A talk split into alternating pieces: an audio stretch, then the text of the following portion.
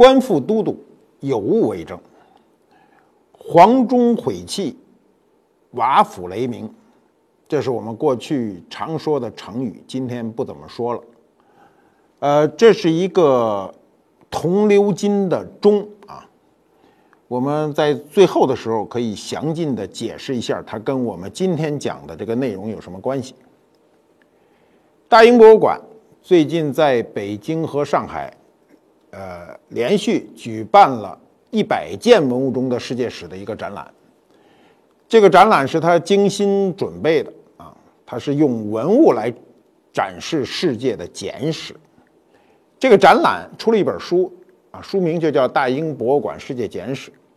这个书呢，由馆长写了一个序言，他在序言中呢，这个给了一个副标题，这个标题叫“不可完成的任务”，说明什么呢？说明这事儿太难啊！大英博物馆。用自己博物馆馆藏的一百件文物去展现一个世界的历史是非常困难的。它不是某一个文明，它是全世界的一个文明。因为一百件文物数量太少，所以呢，这本书的名字就叫《世界简史》。北京和上海都是中国最重要的城市。这个展览呢，北京先展，上海后展。去看这个展览非常难得，所以呢。就得排长队啊！据说在上海排队的时间比北京更长一些，最长的要排六个小时，可见这个展览的吸引人。尽管啊，他这本书或者说这个展览做成了世界简史的形式，但不要说对中国人啊，对世界任何一个民族、任何一个国家的人来说呢，都非常难理解。如此不好理解的展览还吸引这么多人去看，说明一个什么问题呢？说明了我们今天的人非常关心文化。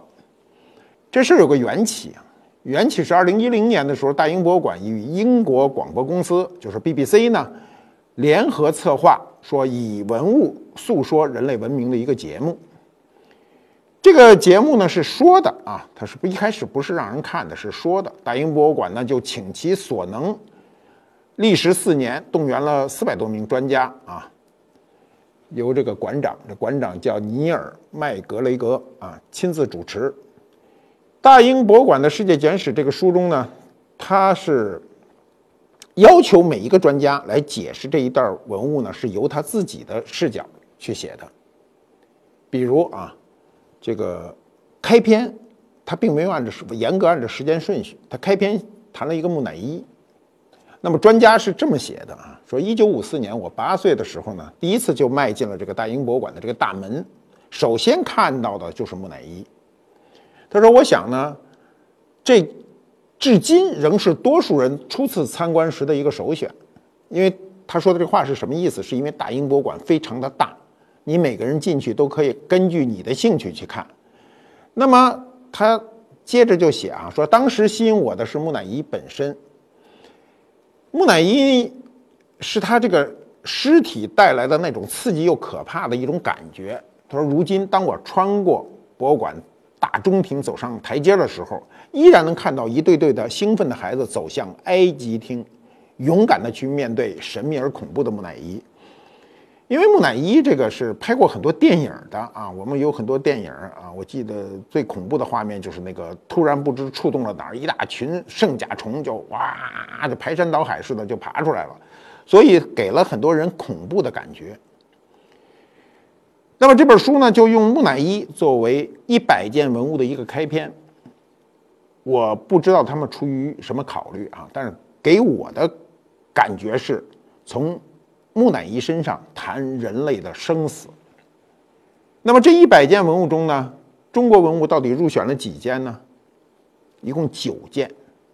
在人类文明的发展史上，中华民族所创造的这个文明是巨大的，但是你放在世界文明发展史上，你毕竟是只占有一块儿。那么。大英博物馆编的世界简史中，能够有我们有九件文物入选呢？我认为这个只多不少。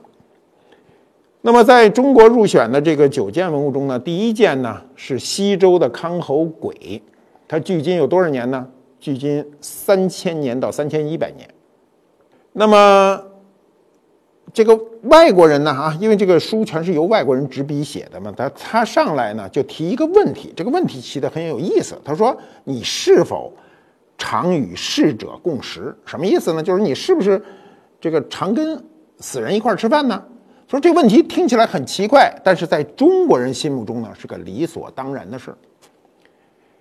说至今有很多人相信，他们去世的家人在另一个世界注视着他们。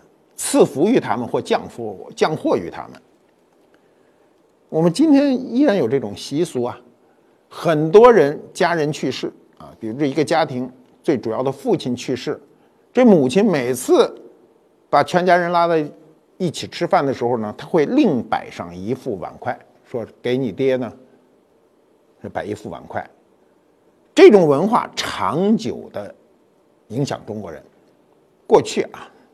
这个中国人父母的丧事呢是天大的事儿，朝廷的官员如果赶上他父母去世呢，他要回家守孝三年。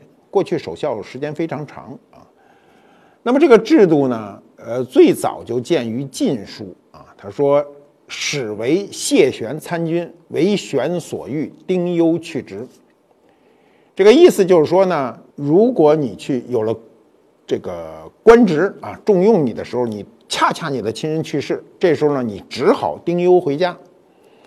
那么在这个丁忧期间呢，官员不能继续为官，朝廷呢也不能征召这个丁忧之人，除非有特别的情况，就是极为特别的情况，所以呢，国家才能启用你啊。一般情况下，你必须呢，这个在家守孝。如果国家非要征用你的时候呢，你必须啊以素服办公，你还不能穿那个官服，穿得太热闹肯定是不行的。那么大英博物馆选用的第一件文物，这个康侯簋呢，实际上就是为去世的人祭祀所用。比如我们过去古代呢有一种制度啊，九鼎八簋是等级最高的，还有七鼎六簋就等级次之。我们为什么用鼎和簋呢？来说明我们民以食为天的这个问题呢，是因为鼎是用来煮肉的，簋是用来盛饭的、盛谷物的。那么，大英博物馆啊，用康侯簋作为这样一件文物入选呢，肯定是基于中国是一个农耕民族的这个考虑的。所以在我们九件中国文物中，这是第一件出现的中国文物。那么第二件是什么呢？按时间排序呢，就是中国的一个铜钟啊。这个钟呢是发现于陕西省啊，它是战国时期，战国时期距今大概有两千五百年。这口铜钟本来应该是成套的啊，我们都知道，我们有编钟啊，最著名的编钟就是曾侯乙墓的编钟。那么。大英博物馆的这个专家写到呢，就是他说这个钟的主人呢，可能是当时的诸侯，他不用这么可能，他肯定是这是平民是使不起的啊，拥不能拥有这样好的编钟，他也可能是某个诸侯国的一个大臣拥有一套编钟，拥有编钟的这个诸侯呢，他一定要拥有一整支呢能够演奏编钟的乐队，那当然这就是一个财富和地位的一个象征。这个编钟啊，就这口钟呢，所传达的主要信息呢，是主人的权势。我们今天的权势跟古代的权势有时候不是很一样。你比如说，我们好像觉得今天有点这编钟都属于艺术品，它跟权势有什么关系呢？但是在那个时候啊，在这个孔子那个时代呢，音乐是个人教育中的非常重要的组成部分。我们讲过六艺啊。礼乐射御书数，乐就排第二。那么孔子认为呢，这是这个音乐在教育中呢，能帮助你塑造一个国家。所以孔子教育的思想核心是让每个人了解并接受自己在社会中的一个地位。正是这种思想呢，让铜钟，西方人认为具备了这个哲学意义。那经过这个调试的钟呢，依次可以奏响。声音呢非常丰富，我们都听过曾侯乙墓的编钟的演奏。非常有趣的是呢，当时的战争礼仪中也要要铜钟啊。中国人认为呢，不奏响这种钟鼓啊，发动攻击是不公平正义的战争，所以钟鼓齐鸣啊，奏响以后便可以大战一场。那么铜钟啊，它更多的用于宫廷仪式和娱乐活动，这种演奏方式呢，就从中国传到了境外。如今啊。留下来的这个最接近古代演奏方式的这个演奏啊，它不在中国，在朝鲜半岛。我们的藩属国跟我们学了很多东西。从大约宋朝的后期啊，十二世纪，朝鲜就出现这种演奏方式，它一直流传到至今。所以，我们今天你可以看到，朝鲜就是包括韩国的这种宫廷音乐呢，实际上是我们过去早期宫廷音乐的一个一个遗存。今天啊，这个铜钟钟声在我们的生活中依然存在。你比如，一九九七年香港回归仪式上就使使过铜钟，我们二零零八年奥运会上也重新奏响。那么，我们今天一直谈国学啊，就把孔子又请回来，所以西方人认为呢，孔子的时代呢再次来临。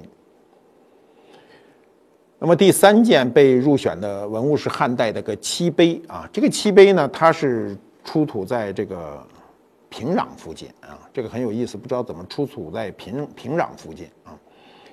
那么它就是一个羽商碑，我们过去给大家看过羽商碑啊，俗称耳碑。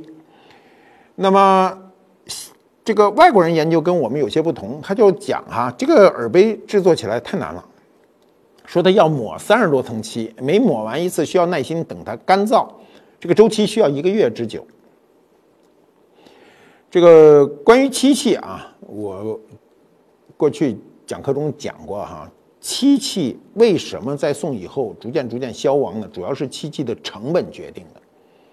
在西汉的《盐铁论》里就记载了说，一杯劝用百人之力，一屏风就万人之功。就是你做一个漆杯子都得一百个人的力量才能做出来，你做一个漆屏风那就是万人之功。当然，它这个不是指确指，是泛指，但是证明了。这个做漆器的难度，漆器的干燥非常难啊！漆器它这个不像你想象的，我们今天很多漆啊，就那自喷漆什么都叫速干漆。我们中国传统的植物漆呢，干燥非常的难，它在干燥的环境中反而不容易干燥，它必须在潮湿的环境中才容易干燥。过去我看那个大漆做大漆的制品，那个为了让它干燥，在一间密封的屋子里挂满了麻袋。喷足了水，让屋里非常的潮湿，才能让它干燥。你想，三十多层。那么西方人啊，我不知道他们从哪儿来的文献啊，他们说呢，就是当年做这种漆杯的价格是十分昂贵啊，一个漆杯的造价呢，相当于十个青铜杯，啊，仅限于驻守边疆的这个将领和这个位高权重的人使用。我想他可能基于这件东西是在。这个平壤发现的，所以他才说是都是驻守边疆的人啊，封疆大吏使用这件东西。重要性在于什么呢？在于它上面有六十七个字。这个六十七个字呢，外国人觉得很新鲜啊。这六十七个字跟欧洲人过去在早期文物中写一句箴言、写一条献词完全不一样。他写的是什么呢？他上面写的是人名，有六位。不同种类工匠的名字啊，有制作木胎的，刷有刷底层漆的，有刷表面漆的，有给把手镀金的，有描绘图案的，还有最后打磨的等等，把这些工匠的名字写出来。更有意思的是什么呢？他在这六个工匠之后又列了七个质量监督员的名字啊，这种现象恐怕只有在中国出现，就是有人要为此负责。那么排列第四的中国文物呢，是一块。非常不起眼的一块画板，这个画板没有多大，就跟我们电脑的键盘那么大。嗯，那么这个这个画呢，是出土于新疆啊，它的大致的这个画的出现的年代呢，是公元七世纪到九世纪啊。它开篇就写说，很久很久以前，有一位美丽的公主住在丝绸的这个帝国，有一天，她的父亲要把她远嫁。这个出产玉石的这个国家啊，她嫁嫁的那个国家的国王，那产玉的王国不能产丝绸怎么办呢？皇帝呢就告诉他，产丝的这种这种办法啊，是一个机密，你不能把它带走。公主就想把这个丝绸的这个制作方法呢，作为礼物送给自己的子民，所以她就想了一个妙计，她把所有的东西啊，就是蚕茧啊、桑树种啊等等，都藏在自己的凤冠里，搁在自己的凤冠里。呃，他自己出发的时候呢，护卫也不能搜他的身呐，所以他就把这个东西带到了这个我们的西域啊，就是于田。那么于天国就得到了这个丝绸的从种植、养殖到制作的一个技术。那么这张画啊，这张画呢，画在一个木板上，画的非常清楚。第一个人指着这个公主啊，这个侍女指着公主，指着她头上的这个冠。啊，说那意思就是说，这点秘密都藏在这个罐里。后面呢，就有养蚕的，这个养桑蚕的这个绘画，它实际上是一个三联的一个连环画。这个画对我们一般人来看，觉得这东西太简单了，这画的也一般般。说我们去看敦煌壁画的时候，这类似的东西很多，但是他不知道这里所包含的故事。这个故事呢，说明了中国人的穿啊。中国人那么穿，跟我们最初说的这个看猴鬼不一样，那是中国人的吃。那么，我们通过啊这个丝绸之路，我们这个获得的是什么呢？这一个时期呢是大约公元八世纪啊，这时候世界上人口和商品呢都是在大量的流动。我们今天所说的丝绸之路是最繁忙的一个。流动支出的这个网络，这条网络上运输的呢，贵的东西都有什么呢？黄金、宝石、香料、丝绸，然后呢，还传有各种精神的这个享受，比如有信仰、有宗教。那么传丝公主啊，这个故事叫传丝公主的故事。有些人认为这不是应该是个世俗故事，这明摆着是个宗教故事。其实我们更愿意相信。它这块板上的故事就是个真实的故事，是吧？我们的丝绸业啊，一直是我们国家过去最重要的一个手工业，为中华民族的文明发展创下过汗马功劳，就是为我们赚了很多钱。你比如到今天啊，就是到今天，你去新疆的和田地区啊，我们可能都没想过，这个地区的丝绸业啊，今天还是非常重要的一个工业。每年生产一亿五千万米长的丝绸，制作布匹、服装和地毯。我们知道新疆的这个丝毯是非常有名。那么第五件东西呢，是唐代的这个墓葬啊，墓葬。大英博物馆呢，这个亚洲厅啊，我们的东这个摆着两尊中国，他们说的就很怪异。他说摆着两尊中国阴间的判官啊。他们是负责记录人生前的善举和恶行的。过去中国人他是有很多顾忌啊，特别注重精神上的这个善恶啊。很多人都怕，就是我生前如果做的不好，我死后一定是下地狱的啊。今天的人好像对这个事儿好像都不太感兴趣，很多人还觉得说这事儿太迷信。其实不是，是人类精神文明追求中很重要的一点。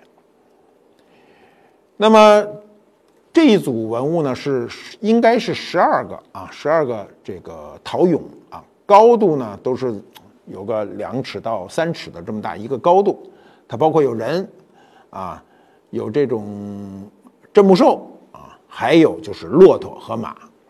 呃，外国人说的很有意思啊，说它就仨颜色啊，一个叫琥珀黄，一个绿，一个棕色啊。其实唐三彩的这个颜色非常丰富，早唐的东西颜色相对来说都比较这个少啊，到盛唐的时候颜色非常多，非常绚丽啊。那么这里非常重要的是什么呢？除了两匹马，马在中国历史上我们讲过，说它是重要的战争装备，呃，还重要的呢就是双峰骆驼。骆驼完成了我们当时货运中的一个运力的承担者。我们今天的运力是靠飞机、航空、靠火车、铁路、靠公路、汽车来运输货物，啊，由于人类的运力的提高，使人类的文明加速了发展。我们过去主要的运力，尤其丝绸之路上是靠骆驼的。大英博物馆这次拿来的东西呢，它的它是考虑文明的各个方面，比如啊，它航拍第六件呢就是明代的纸币，大明宝钞啊，我们今天还管兜里的钱叫钞票啊。尽管我们北方人说的少，上海人一说就是钞票，钞票啊。关于纸币发行的一个缘由呢，英格兰银行的那个行长是这么说：“他说金钱是万恶之源啊。”这句话，这个在某种程度上应该反过来说。他那意思，万恶之源呢就是金钱啊。他反过来说，纸币发明它是实际上解决一个问题，就是解决人与人在交易上面的一个不信任。但问题是你能否相信发行纸币的人？那么发行纸币，理论上讲，私人也可以发明发行。你私人写给人家的欠条，理论上讲就是你个人发行的纸币，就人相信不相信你这欠条，对吧？但是公共使用的这个纸币呢，一定是国家来发行的啊。过去讲就是朝廷发行的。宋代的时候啊，我们发行的货币是交子；元代、明代以后都是宝钞。中国发行纸币的时候都是。呃，贸易非常发达的时候，一开始效果都很好。但是纸币跟金属币有一个不同，就是金纸币的面值没有人来保护保这个保证它，必须用信用来保证它。所以一旦信用发生危机呢，纸币就变得不值钱，最后都以朝代更迭作为惨痛代价。那么纸币的好处是什么呢？就是它比金属币轻盈啊，数额巨大，你可以填多大额都可以填。你比如支票。只要这个支票有法定的效力，那你拿一张支票比你拿钱要容易的多得多。中国人过去讲飞钱，什么叫飞钱呢？就是金属钱太重是飞不起来的，纸币可以，哎，就是快，能去很远的地方。当你的货币容易流动的时候，你的这个货物相对就流动的速度快，那社会就发展的快。所以纸币呢，从发明的角度上讲，加速了这个社会的发展。呃。在这九件文物里，第七件选进来的呢是一个玉璧。其实这东西还真不叫玉璧啊，它跟我们认为的玉璧呢有一点不同。它在这个里头的这个孔的部位上呢起一个台阶儿，啊，专业术语叫领，叫领子的领，像个领子。那么这件东西当时是干什么呢？很不清楚。今天我们都很难解释这样带领的璧是究竟最初是干嘛用的。所以乾隆年间，乾隆就对这东西呢。就研究半天，因为乾隆见过的东西多啊，见带领的这币他说不通，他就说这东西是个托子，说过去就是托碗的啊，他就这么解释，他还写了一个这个诗啊，呃，他说未管古所无，托子何从来？他说这个碗要是没有的话，这托子从哪来的呢？他说未托后世器，古玉非金材。就说如果你说这托子是后是后来人搞的呢？他说这玉看着又像是老的。所以就是乾隆爷当时拿着这东西就纳闷，写了这么一个御制诗，后来被工匠就刻在把御制诗刻在这个这个玉璧上啊。这个玉璧呢，呃，他这次展出的时候很有意思，他书上配了一个碗，这个碗上就是个定窑碗啊。定窑碗刻的诗跟这个托子上一一模一样的，可见当年呢，乾隆就下令说，把我这个御制诗刻在这个托子上，把那碗找着搁着合适了吧？把那碗上也刻上。所以现在今天那碗呢？在咱们北京故宫里，这个其实乾隆老爷子的想法是错的啊，错的也没关系，我们呃尊重他的想法。每个人在每个时代呢都有自己的局限。我们之所以能认知很多，是不是我们个人的能力，是全社会的能力。今天全社会给你提供了大量的信息，所有的社会的信息支撑你，支撑你的学习，支撑你的判断。所以我们才显得好像我们比古人多知道一些，其实也未必那么后面还有两件东西，这两件东西，呃，一个是呢《女史箴图》，另外一个呢就是元青花之正大瓶，这两件是稀世珍宝。我去大英博物馆的时候，近距离跟这两件作品这个面对面的见过。我将在下一期专门去讲大英博物馆。那时候在讲这两件东西。这次大英博物馆啊，在它的馆藏中挑选了一百件文物做了这样一个世界简史的这个展览，出了一本书。呃，说起来，能够做这件事儿的世界级的博物馆并不多，这对大英博物馆来说呢，是它一个创举。这个创举呢，我真的希望是有机会、有能力的人一定想办法去看一看这个展览。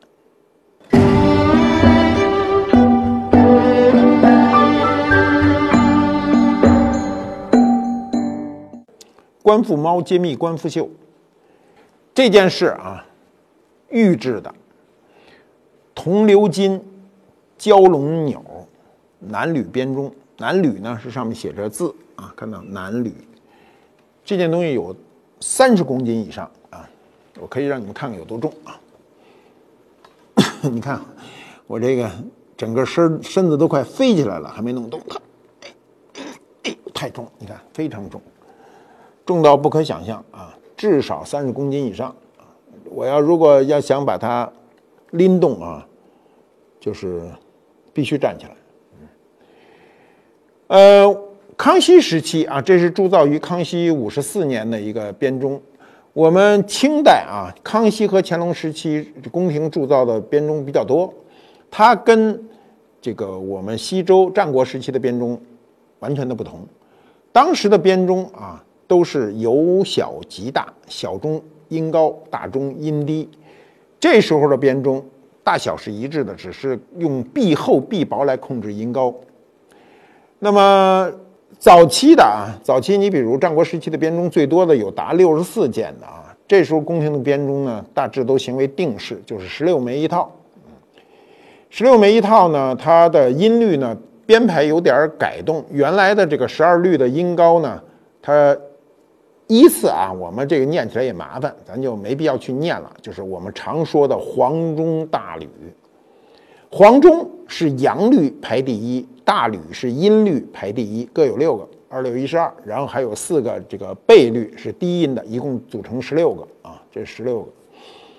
呃，十六个编钟，这是其中之一。你看到名字就知道它的排序啊，排序。这是南南吕呢是。音律的居中的位置啊，大概是居中的位置。呃，这种钟有纯黄金的啊，当年被溥仪抵押给这个盐业银行，后来周恩来总理特批才给赎回来的。呃，可惜我们今天不能把这个钟呢，这个支起来让大家听听它的声响啊，因为太重了，而且现在支起来也不一定安全，所以我们只能去欣赏一下。呃，它的这个纹理跟我们看到的战国时期的那个编钟完全不一样。我们在战国时期看到的编钟的那种纹饰呢，都特别华丽啊，都特别华丽，而且呢，很多纹饰我们很难完全彻底的去解释它。但这件东西非常好解释，这就是八卦，这就是八卦，非常容易解释。这有一朵云啊，这个这块的这个。保留了一点儿啊，战国时期的纹样啊，保保留了这一点。那么这个蛟龙钮呢，显得非常的有力量啊，非常的有力量。那么音乐啊，音乐在我们今天生活中呢，变得好像无足轻重。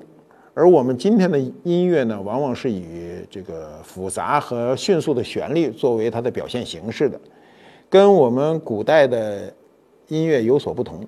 古代的音乐呢，经常让我们今天的人听起来比较单调啊，比如钟声敲一声，咚一声，所以中国人对钟声呢，这个充满了敬意。